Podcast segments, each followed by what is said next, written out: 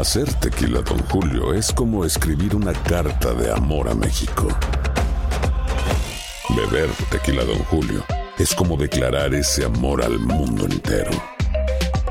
Don Julio es el tequila de lujo original, hecho con la misma pasión que recorre las raíces de nuestro país. Porque si no es por amor, ¿para qué? Consume responsablemente. Don Julio Tequila, 40% alcohol por volumen, 2020. Importado por Diageo Americas, New York, New York. Si no sabes que el Spicy McCrispy tiene Spicy Pepper Sauce en el pan de arriba y en el pan de abajo, ¿qué sabes tú de la vida? Para, pa, pa, pa. Cassandra Sánchez Navarro junto a Catherine Siachoque y Verónica Bravo en la nueva serie de comedia original de VIX, Consuelo, disponible en la app de VIX ya. Univisión Reporta es un podcast de euforia. La tragedia de Parkland marcó un antes y un después, no solamente aquí en el sur de la Florida, sino también en todo el país. Y esto mientras continúa el debate sobre el control de armas. Han pasado ya cinco años desde que ocurrió la terrible masacre en la que 17 personas perdieron la vida a manos de un tirador en Parkland, Florida. Desde entonces, distintos estados del país han aprobado unas 50 leyes a favor del control de armas. Aunque los tiroteos masivos han aumentado de forma dramática en Estados Unidos, no se ha logrado todavía un control de armas más estricto. Tenemos la obligación de responder a los padres y a las víctimas de esta violencia con armas de fuego.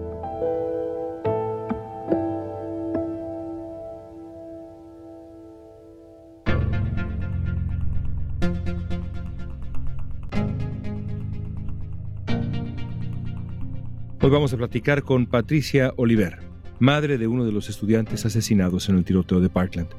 Después de la masacre, Patricia y su marido se han dedicado a luchar por el control de armas y hoy ella nos va a ayudar a entender qué pasa con este debate, cuáles son las trabas para lograr una legislación más sólida.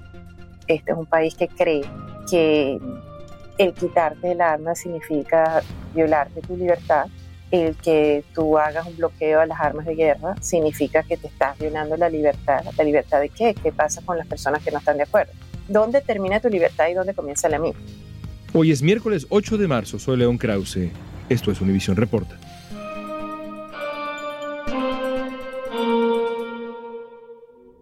Han pasado ya cinco años de aquella tragedia enorme para tu familia, para tantas familias y en muchos sentidos para el país entero. Déjame comenzar con una pregunta, una pregunta tonta quizá. ¿Cómo han sido estos cinco años?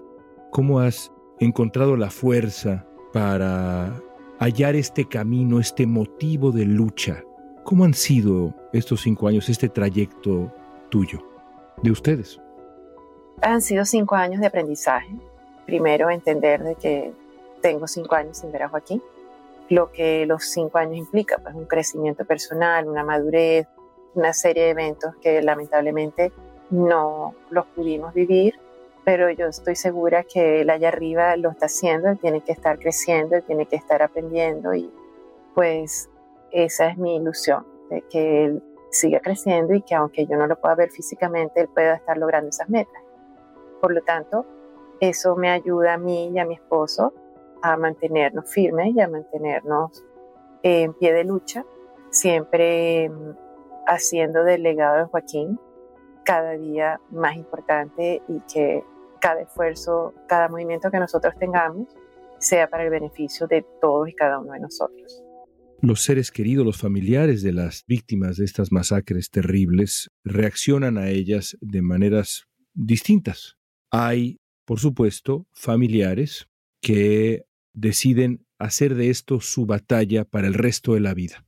¿En qué momento decidieron ustedes que así sería su caso, que ustedes serían de esos familiares que tomarían el dolor inenarrable que vivieron como un motivo para luchar?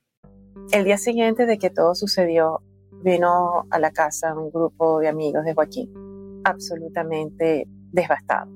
O sea, cada uno tiene su dolor, cada uno tiene una afiliación con la persona. Nosotros como papás, nosotros como amigos de Joaquín, o sea, nosotros tenemos mucha, mucha implicación dentro de la pérdida que Joaquín significa, ¿verdad? Pero Joaquín tenía su vida también, sus amistades, su, familia, las personas con las que siempre estaba este, compartiendo. Y este grupo de amigos cuando llegó a la casa, me acuerdo haberles abierto la puerta y lo primero que yo le dije fue, mira, nosotros no podemos permitir que este dolor nos derrumbe y mantenernos callados. Yo no sé qué vamos a hacer, pero a Joaquín nos los mataron en la calle y en la calle es que tenemos que estar. Y vamos a encontrar el momento en la casa en donde podamos llorar y reconfortarte buscando, tú sabes, agarrarte de algo que te dé como un respaldo, ¿no? Además del cariño de, por supuesto, de mi pareja, de mi hija, de todos mis familiares y todos mis amigos allegados y de toda la comunidad que, por supuesto, estuvo apoyándonos. Era muy importante para mí en ese momento, fueron las primeras palabras que salieron de mi boca.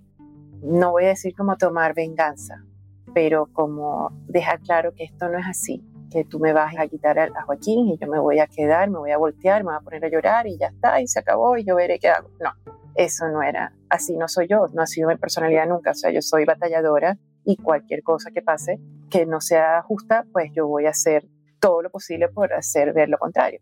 Y eso fue lo que pasó y un mes después, pues el, los momentos, las situaciones te van dando respuestas, te van dando alertas en qué vas a hacer. Y fue cuando surgió el momento de que, ok, vamos a formar una organización. Y así como el nombre es inspirado en Joaquín igualmente, Change the Rap, porque Joaquín estaba jugando básquet la noche anterior de que todo pasó. Y siempre comentaba de que el referí le parecía que cada vez que ellos les tocaba jugar era injusto en cantar las faltas. Pues entonces, digamos que tú vas desatando durante el tiempo una cantidad de mensajes que están por allí y les vas poniendo juntos y van haciendo sentido y te van guiando. Y es hasta donde hemos llegado el día de hoy, Manuel y yo. En otros países, pienso por ejemplo en Nueva Zelanda, cuando ha ocurrido el horror, el cambio en legislación llega muy rápido, muy rápido.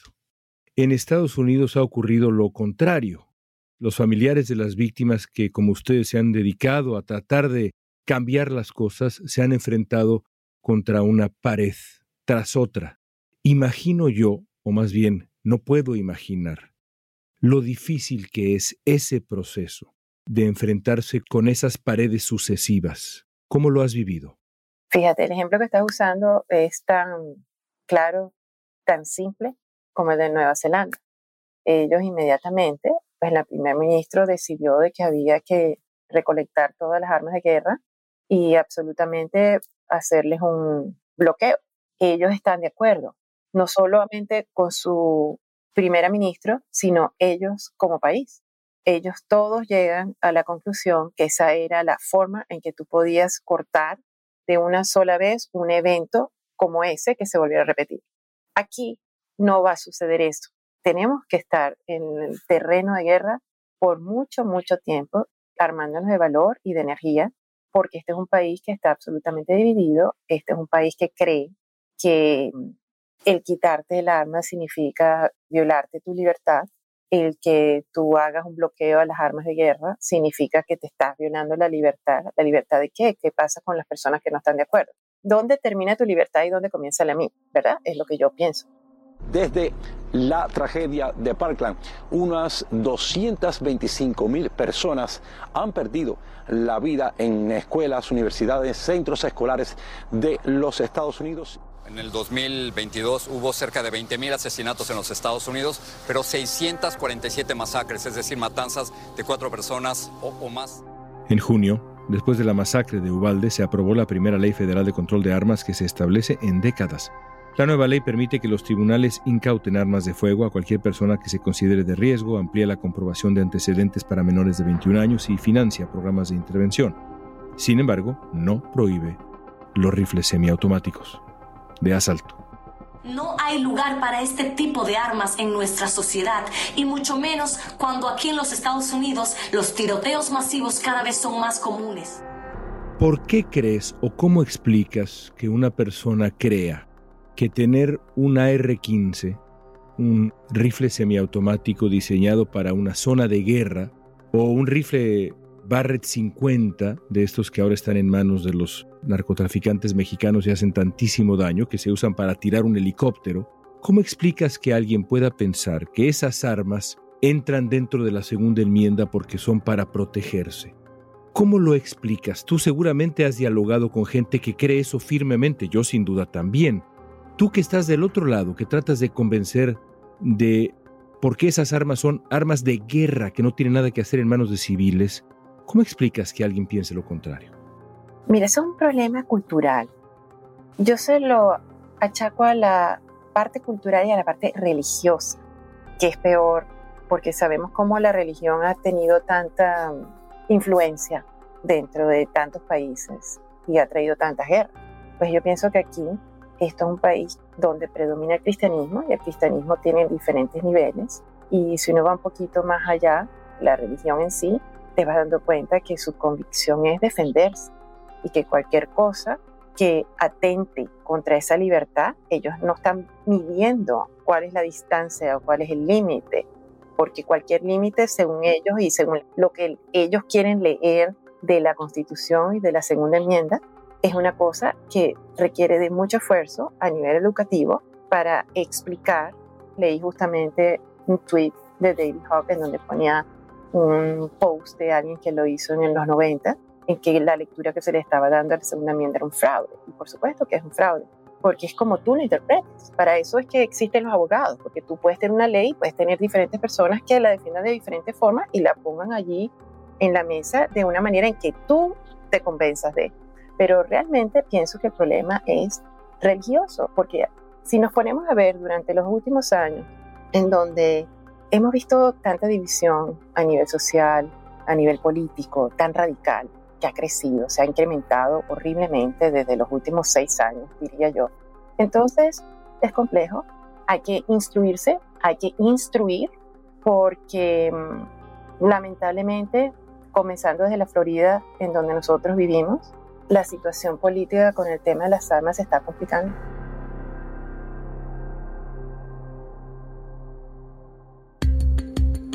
Al regreso, Patricia nos va a explicar cómo ha enfrentado el debate sobre el control de armas.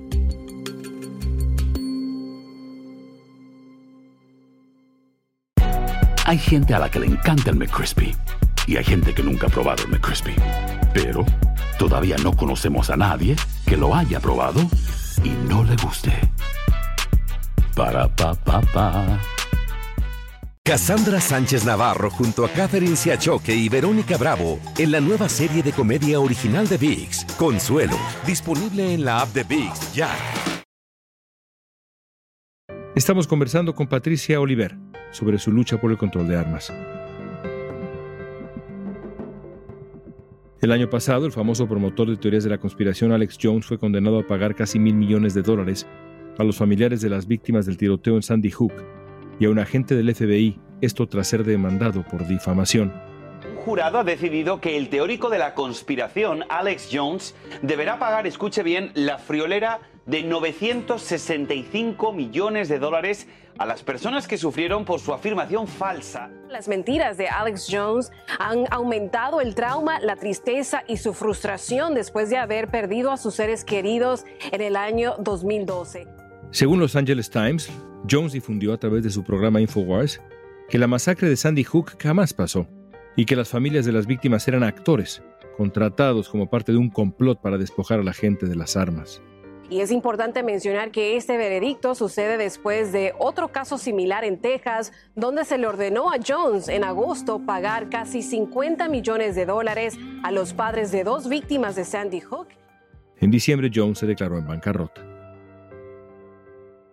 quiero preguntarte sobre un ingrediente que desde Sandy Hook, ya desde antes, pero desde Sandy Hook apareció para hacer todavía más grande la herida. Y de nuevo, cuando yo reflexiono sobre la experiencia por la que atraviesan los familiares de las víctimas de estas masacres y pienso, por ejemplo, en este factor que te voy a mencionar, simplemente me resulta inimaginable. Pienso en lo que ocurrió con Alex Jones y la desinformación en las redes sociales y las dudas y las teorías de la conspiración, y eso en realidad no ocurrió, y eran actores, ¿cómo se puede lidiar con esa parte tan perniciosa, tan tóxica, tan dolorosa del debate público alrededor de las armas, Patricia? Bueno, mira, hay que llenarse mucha fortaleza y uno estar convencido de que la batalla es en la calle y que uno tiene que perseverar y que tiene que saber cómo manejar situaciones como la que acabas de mencionar de Alex Johnson. La comunidad de Sandy Hook, todos los padres que perdieron todos sus niños en ese momento, no cesaron de llevar y pelear hasta el final las consecuencias con Alex Jones. Y obtuvieron su recompensa, tuvieron que esperar 10 años, 10 largos años para ver un castigo ante este tipo. Entonces eso te indica de que definitivamente las personas influencian mucho en, otras. Y hay un juego aquí de educación, de cultura, que se mezcla. Entonces uno tiene que estar bien atento porque cuando sucedió nuestra tragedia, también quisieron hacer lo mismo. Empezaron con las teorías esta conspirativa. Entonces ellos siempre van a existir. Ellos, esas personas que comienzan y se llamará Alex Jones, o se llamará Marjorie Green, o se llamará quién sabe cómo será el próximo. Entonces uno tiene que estar bien claro y ponerlo enfrente. O sea, yo sé que hubo hasta momentos en que salieron páginas en internet sobre Joaquín que era mentira, que todo esto era creado, pues. Esa persona de Joaquín Olivera había sido creada, imagínate. Eso no puede frenarte en tu lucha, cuando uno está claro.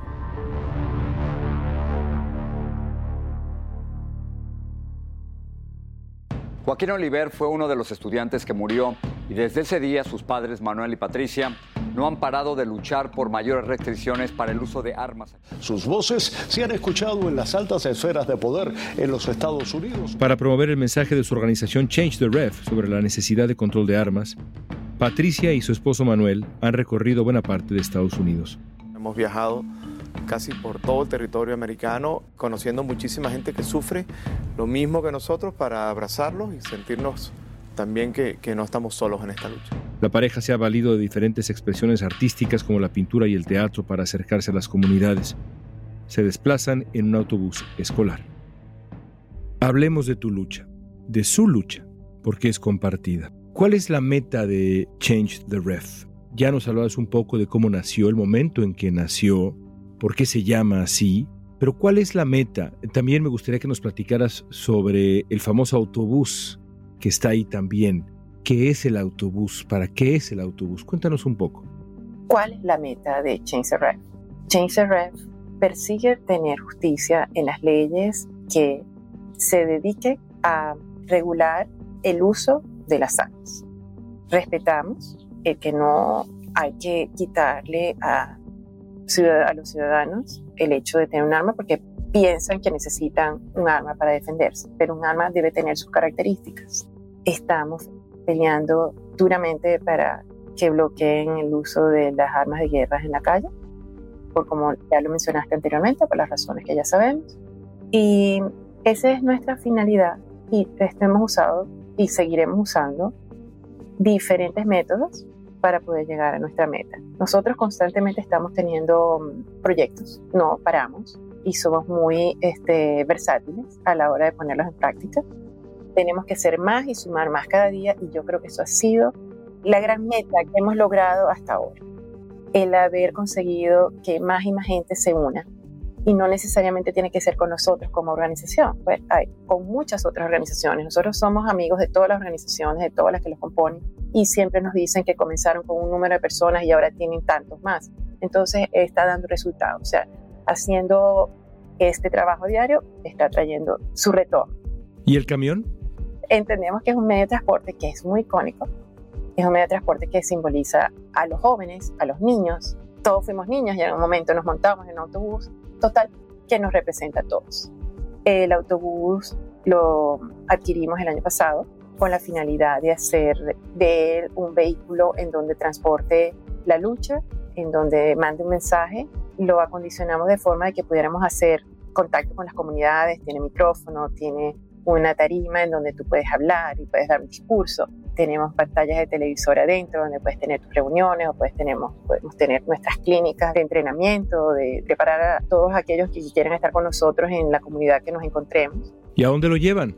Bueno, fíjate, ahora estamos en Washington, nos estamos llevando el autobús para la casa, vamos a parar en Nashville en este regreso y después nos vamos para la Florida. Tenemos la intención de el cumpleaños de Joaquín como bien ya debes conocer, es el 4 de agosto. Y nuestro plan para este año celebrarle su cumpleaños es parar en 23 comunidades, 23 ciudades y llevar el mensaje de lucha a cada una de estas comunidades en donde han habido mm, masacres por las armas y llevar nuestro mensaje de solidaridad y de lucha y de que hay que trabajar siempre juntos. Esa es la intención como un proyecto inmediato, inmediato que ya tenemos para el cumpleaños de Joaquín. Siempre nos gusta hacer algo que sea importante. ¿Cómo reacciona la gente? No los políticos, ya te preguntaré en un segundo más, pero la gente cuando de pronto llegas al sur de Estados Unidos, a estados rojos, estados republicanos, comunidades republicanas, y ustedes dos, hispanos, inmigrantes del sur de la Florida, llegan con este camión y este mensaje. ¿Qué reacción han tenido? Mira, aunque no lo creas que para viajar hasta Washington tienes que pasar por estados rojos, siempre la receptividad ha sido absoluta. Claro, nosotros tenemos en la página web escrita por lado fuera del autobús, tiene eh, mensajes Save Life, Viva Walk, nos tenemos una figura de Joaquín en el frente, que es el que nos lleva con unas alas de ángel que sentimos que nos protege y nos va abriendo el camino, nos motiva. Entonces siempre genera curiosidad y nos preguntan y cuando escuchan la historia, pues mira, nos apoyan y se quieren tomar una foto y averiguan. Es una manera de interactuar sin querer hacerlo. Hasta ahora no nos hemos encontrado con gente que haga lo contrario. Así que bueno, fíjate, si no están con uno, lo disimulan. En Florida se presentó un proyecto de ley que permitiría portar armas de fuego ocultas, sin licencia, y eliminaría requisitos como tener un permiso o revisar antecedentes. El proyecto de ley, que está cada vez más cerca de su aprobación definitiva, precisa que una persona podría portar armas sin licencia, sin revisión de antecedentes y sin entrenamiento obligatorio. De acuerdo con los legisladores que respaldan la medida, se trata de una herramienta para proteger los derechos constitucionales relacionados con la defensa personal. Según la organización Giffords en los Estados Unidos, donde se ha aprobado esta ley, los índices de violencia armada han aumentado de 11 a 15%. Hablemos finalmente de la lucha política. Por un lado, después del horror de Ubalde, donde estuvimos, Univisión estuvo ahí en las horas posteriores, inmediatamente después de este horror que fue Ubalde, hubo una legislación bipartidista, un primer paso y sin embargo, cuando uno mira lo que ocurre a escala local y estatal, incluso en este propio estado de la Florida, donde ocurrió el horror aquel, los vientos no parecen estar a favor de un mayor control de armas. Los discursos de los gobernadores locales, incluido Ron DeSantis, no parece inclinarse hacia allá, hacia esa sensibilidad que parecería tan obvia ¿Cómo vives esa dualidad en este momento de esta batalla frente y con los políticos? Bueno, es una prueba fuerte, definitivamente. Fíjate, eh, justamente antes del 14 de febrero, nosotros vinimos a Washington, pero previo a que la fecha se acercara, Ron DeSantis anunció que iba a promover la ley para que cada quien cargara el arma sin ningún tipo de permiso públicamente. Así es en este estado de la Florida. Sí, y eso fue como que, ok, acordándonos del quinto año de lo que sucedió en Parkland, vamos a promover esta ley. Entonces, por supuesto, es una cachetada a nosotros como víctimas directas de una masacre como tal y a todo un estado, porque tenga el color que tenga el estado, es una tragedia que ocurrió. Entonces, ¿cómo puedes tú entender de que te vas a sentir protegido si más bien no sabes si vas a ir a, a cualquier lado? Ni siquiera echar gasolina al lado de tu casa, a una milla de tu casa, puedas correr el riesgo de que tengas a una persona que no sabes cuál es el momento que está pasando y, a la libre pueda pues atentar con tu vida. Entonces es una situación bien difícil a la cual uno se tiene que mantener firme, es una lucha muy dura y yo le quiero transmitir a la audiencia que uno no puede desmotivarse cuando ves que la situación está cada vez más compleja porque la gente lamentablemente cada vez que sucede una tragedia se quiere armar más. Entonces hay que seguir haciendo el trabajo social, hay que seguir alimentando el espíritu de lucha porque nosotros somos el que tenemos la oportunidad de decidir quién queremos nosotros que esté enfrente de nosotros manejando nuestro bienestar.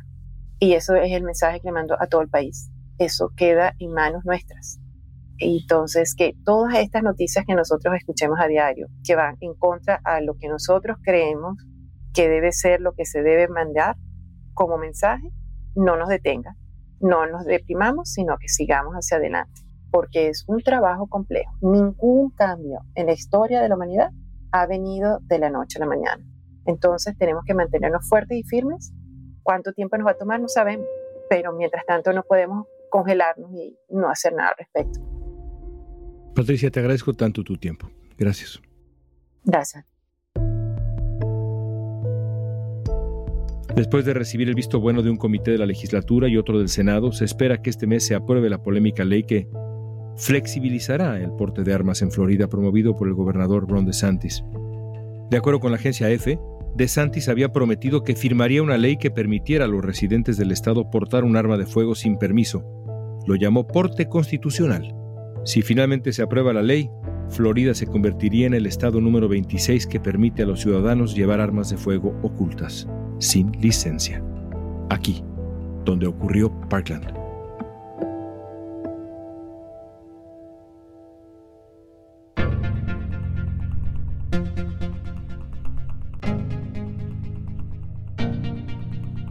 Esta pregunta es para ti. Si favoreces este tipo de legislación, este tipo de reformas, ¿tienes alguna esperanza de que algún día Estados Unidos de verdad reforme el control de tenencia y compra de armas de fuego?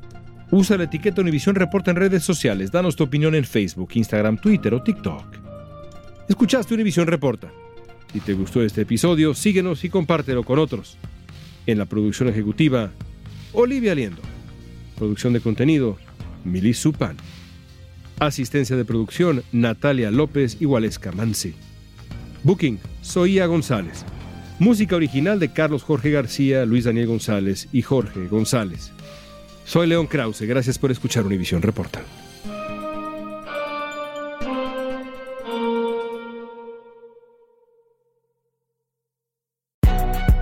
Si no sabes que el Spicy McCrispy tiene Spicy Pepper Sauce en el pan de arriba y en el pan de abajo, ¿qué sabes tú de la vida?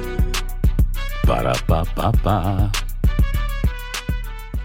Cassandra Sánchez Navarro junto a Catherine Siachoque y Verónica Bravo en la nueva serie de comedia original de VIX, Consuelo, disponible en la app de VIX ya.